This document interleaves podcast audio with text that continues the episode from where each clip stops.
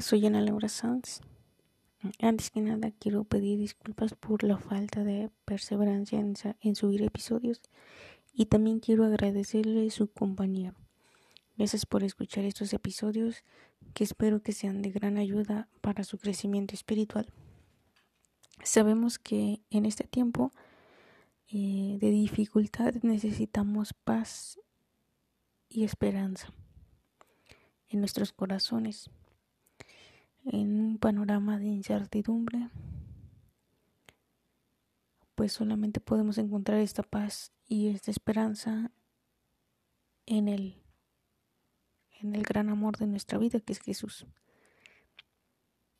Y es por eso que les quiero compartir que estaré subiendo unos pequeños episodios sobre nuestra iglesia, una pequeña catequesis sobre nuestra iglesia Y ya sabemos que si queremos conocer a Jesús, también tenemos que conocer a nuestra iglesia. Pues Jesús y la iglesia son una sola cosa, como decía Santa Juana de Arco. Y también en el pasaje bíblico de Mateo capítulo 16, versículo 18 al 19, Jesús nos dejó una única iglesia y pues tenemos que conocerla y amarla. Y sin más que decir, pues esta cuestión de subir episodios de la catequesis de la iglesia nace de ver la necesidad que tiene el pueblo, hambre de Dios, y también nace al ver la necesidad o la preocupación, más bien dicho, del desconcierto o de la desinformación que hay sobre la iglesia. Es por eso que pues nace este, estos pequeños episodios, cápsulas continuas sobre la catequesis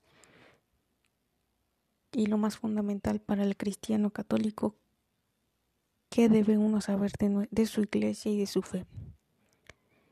Y bueno, y sin más preámbulos, arrancamos con el tema de la oración.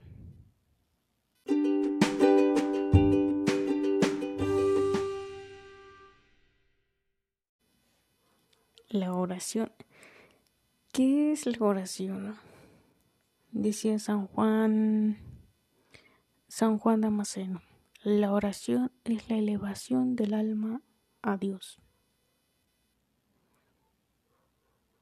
Es decir, que nace del impulso del corazón hacia Dios, la necesidad de sentirse amado, escuchado por Dios. El hombre siempre ha tenido esa necesidad de reconocerse amado y escuchado. ¿Y quién más mejor que, que Dios que regresa ese amor verdadero y ese, esa escucha verdadera. Nos regresa esa respuesta que espera, anhela nuestro corazón. La oración tiene que partir de ese, de ese deseo de comunicarse, de sentirse en comunión. Eh, para mí, en lo personal, la oración es una plática con Dios. Nace de la necesidad de escuchar y ser escuchado.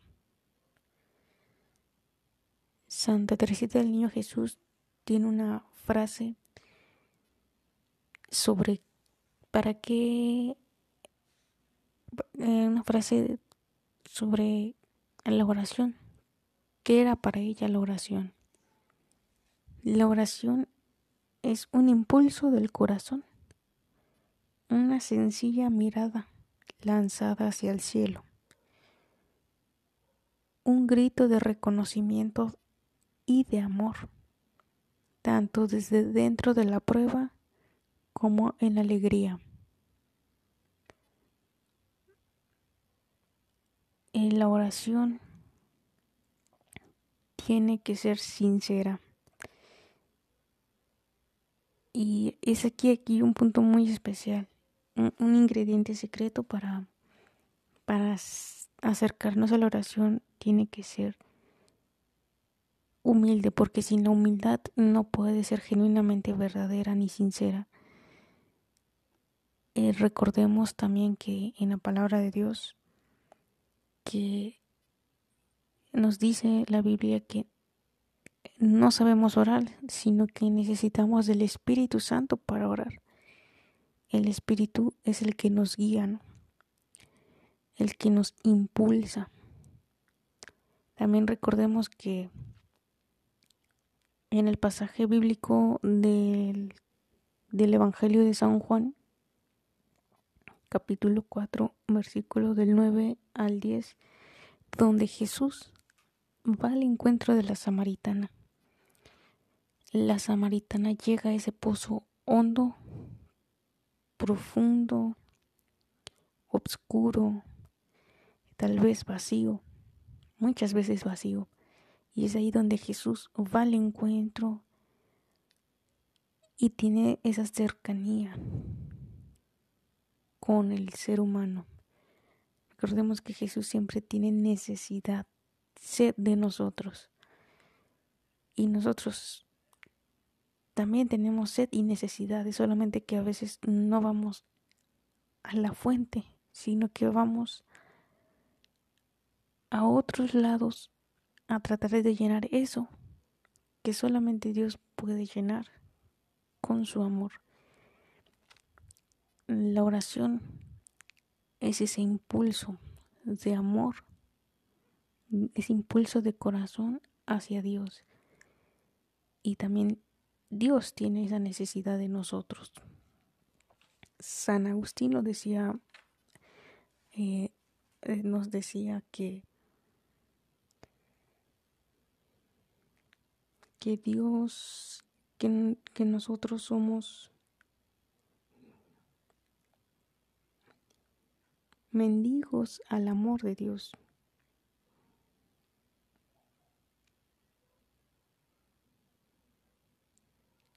Y reconocernos faltos de su amor. Es ahí donde entra la humildad. Nos dice el catecismo que la humildad es una disposición necesaria para recibir gratuitamente el don de la oración.